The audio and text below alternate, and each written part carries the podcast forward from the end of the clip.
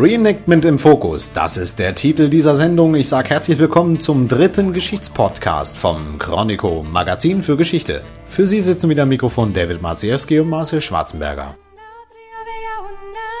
Die Themen unserer Sendung: Abenteuer im Mittelalter in Goslar, mittelalterlicher Schwertkampf, ungarische Reiterkrieger, schwarzes Musikportal. Im Hintergrund hören Sie Brandon, Mittelaltervolk aus Leipzig. Mehr darüber später in unserer Sendung.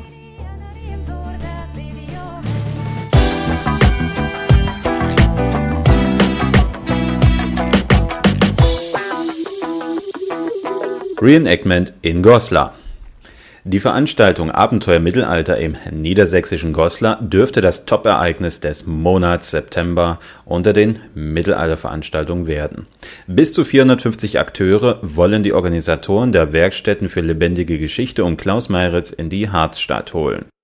Dort werden das ganze Jahr über die Salja gefeiert. Die Herrscherdynastie ist mit Goslar eng verbunden und hatte hier eine ihrer wichtigsten Pfalzburgen.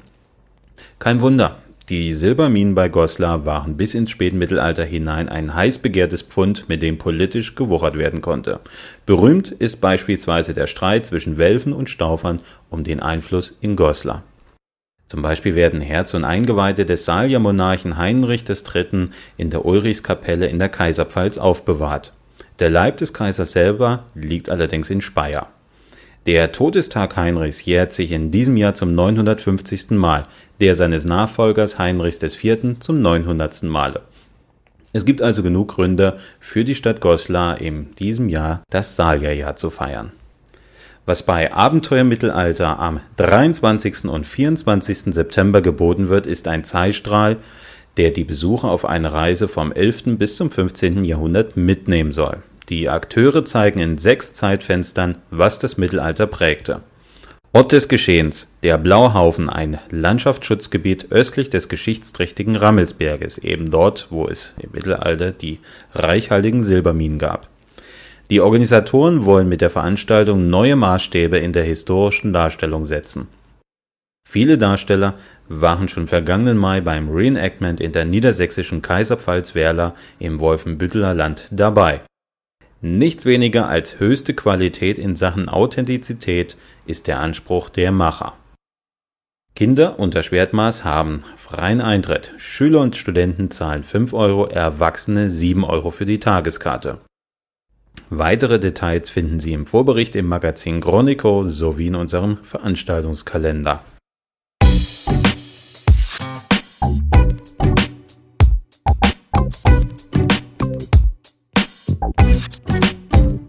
Mittelalterlicher Schwertkampf wird bei vielen Gruppen in Deutschland, Österreich und der Schweiz zelebriert. Manchmal rein auf Schaukampf angelegt, oft aber auch mit dem strengen historischen Anspruch, was den Stil und die Ausrüstung betrifft. André Schulze aus Schwaben-München ist der Waffenmeister der Darstellergruppe Das Drachenbanner. Der Kampfsportler setzt auf gutes Training der Mitglieder.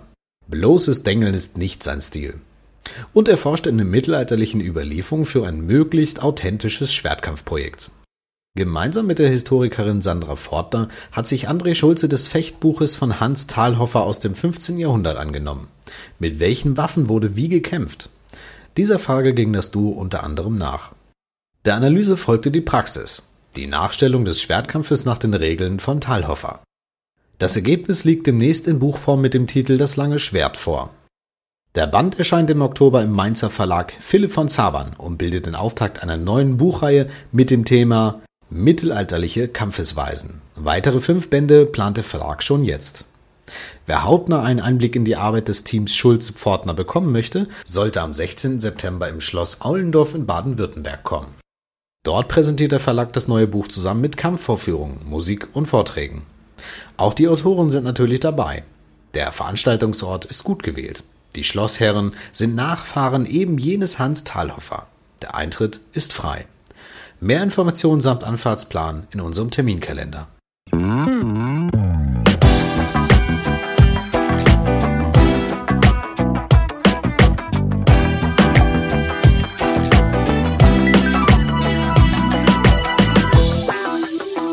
Ungarische Reiterkrieger. Und noch ein Ausstellungstipp. Diesmal begeben wir uns direkt in die Zeit der Ungarn-Einfälle um 900 nach Christus. Heldengrab im Niemandsland betitelt das Römisch-Germanische Zentralmuseum in Mainz seine Sonderausstellung, die am 13. September startet und bis zum 19. November im Kurfürstlichen Schloss zu sehen ist. Im Mittelpunkt der Ausstellung steht das reiche Grab eines jungen ungarischen Reiters aus Gnadendorf in Niederösterreich, der fern der Heimat mit großem Prunk bestattet worden ist Jüngste Untersuchungen mit modernsten naturwissenschaftlichen Methoden brachten zahlreiche neue Erkenntnisse über den jungen ungarischen Reiter zutage. So ergaben unter anderem anthropologische Untersuchungen Auskunft und neue Details zu dem Gesundheitszustand dieses Bestatteten und zur Art seines Todes. Die prächtigen Funde bilden den Rahmen dieses Ausstellungsschwerpunktes. Zudem zeigt das Museum auch Funde aus Ungarn, Mähren und Deutschland und geht dabei auch folgenden Fragen nach. Wer herrschte damals eigentlich im Niemandsland zwischen Ungarn und Bayern? Warum ist der Tote scheinbar mit den Waffen seines Großvaters bestattet worden? Warum ist er nicht in seiner Heimat bestattet worden, die doch nicht mehr weit war? Die Schau befasst sich mit einem der zentralen Themen in der Frühzeit des jungen ottonischen Königreichs. Mit der Schlacht auf dem Lechfeld setzte Otto der Große im Jahr 955 den ständigen Überfällen der Ungarnstämme ein jähes Ende. Otto ebnete damit zum einen den Weg für seine Dynastie und aus den ungebundenen Stammesverbänden der Steppenkrieger wird daraufhin ein christliches Königreich.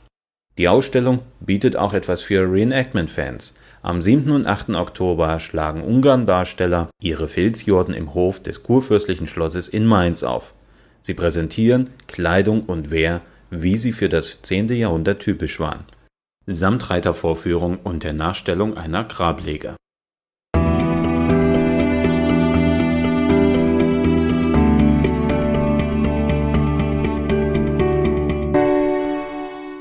Schwarzes Musikportal. Wir haben es ja immer mal wieder angedroht. Wir schauen bei Chronico sehr gern über den Tellerrand. In dieser Sendung passiert dies vor allem auf musikalischem Weg. Bevor wir aber zum angekündigten Debütalbum von Brandon aus Leipzig kommen, haben wir einen Link-Tipp der dunklen Sorte für Sie. Dafür, dafür bleiben wir hier bei uns in Hannover und werfen mal einen Blick auf den Podcast Nerotunes von Jörn Sievenek. Welcome to the weekly German EBM Gothic and Industrial podcast of nerotunes.com.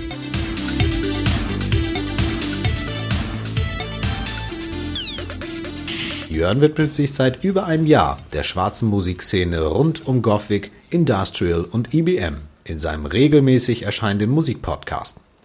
Wir halten nichts von Verallgemeinerungen, aber unstrittig ist, viele Gothic-Fans treiben sich gerne auf Mittelaltermärkten herum und umgekehrt sind die Hobbyisten der Mittelalterszene auch gern bei Gothic-Konzerten dabei. Die Grenzen sind eben zuweilen sehr fließend, weshalb wir den Klick auf Nerotunes durchaus empfehlen können.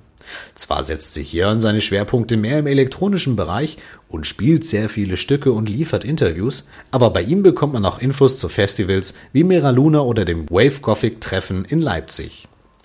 Wer einmal bei diesen Festivals war, weiß, wie fließend die Grenzen zur Mittelaltermusik sind. Und das Schöne, bei Nerotunes gibt es auch sehr gute Linktipps zu einschlägigen Konzertveranstaltungen in Deutschland. Einfach mal reinhören bei unserem Nachbarpodcaster.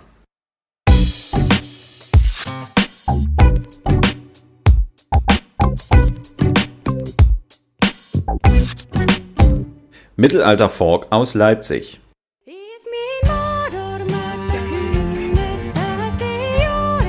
Willkommen in der Musikwelt von Brandon.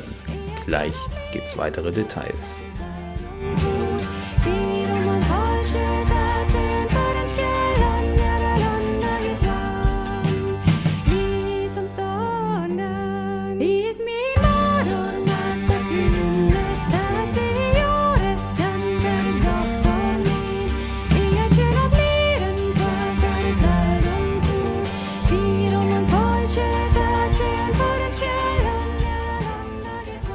Was wir eben angespielt haben, ist der Titel Eisberg vom Debütalbum Ich zoch mir einen Falgen von Brandon.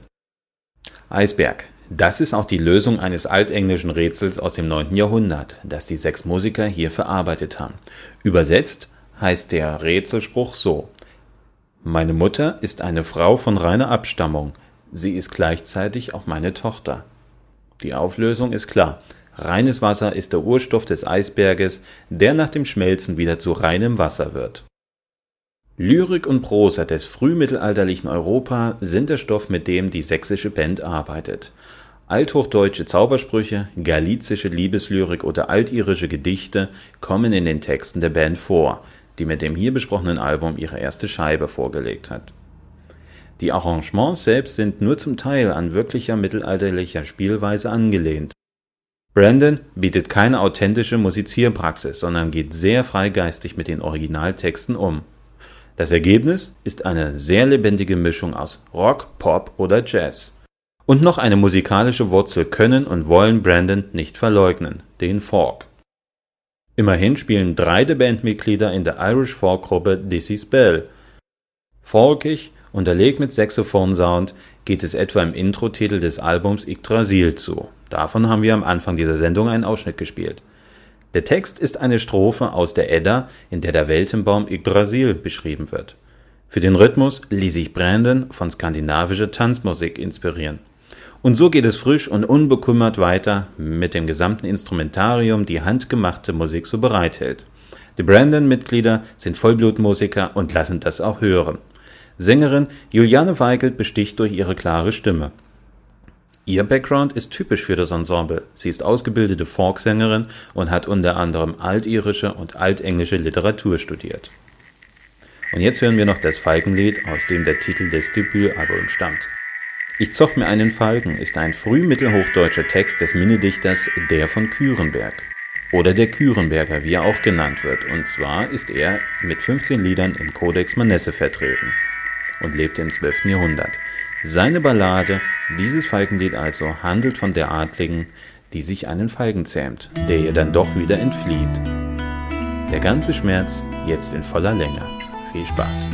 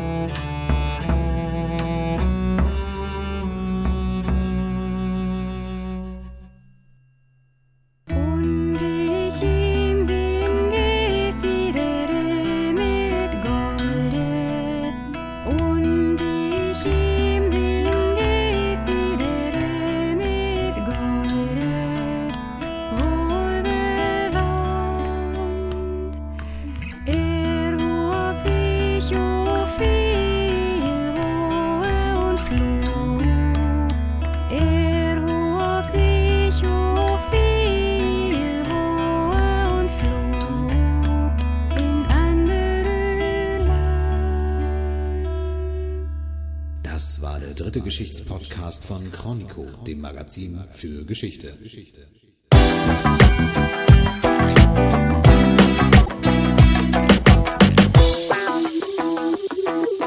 Am Mikrofon waren David Maciejewski und Marcel Schwarzenberger. Wenn Sie Kommentare zur Sendung haben, gehen Sie bitte auf www.chronico.de und hinterlassen Sie Ihre Nachrichten in der Kommentarfunktion. Weiterhin können Sie uns jetzt auch anrufen. Rufen Sie zur Ortsvorwahl die 0511 21 27 300 an. 0511 21 27 300. Dahinter verbirgt sich unsere Voicebox. Gern bringen wir Ihre auditiven Kommentare auch in der Sendung. Wir beide sagen Danke fürs Zuhören und freuen uns, wenn Sie auch in der nächsten Folge wieder dabei sind. Chronico, Magazin für Geschichte.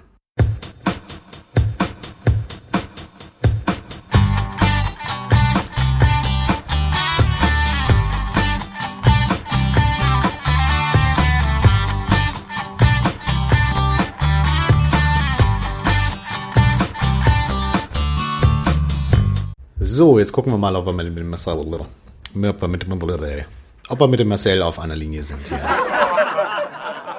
Eisberg, das ist auch die Lösung eines altenglischen Rätsels. Rätsels. Das können wir nicht lassen. Ruhlendorf. Aul ja nicht. Das lassen wir, das ist gut. Nein.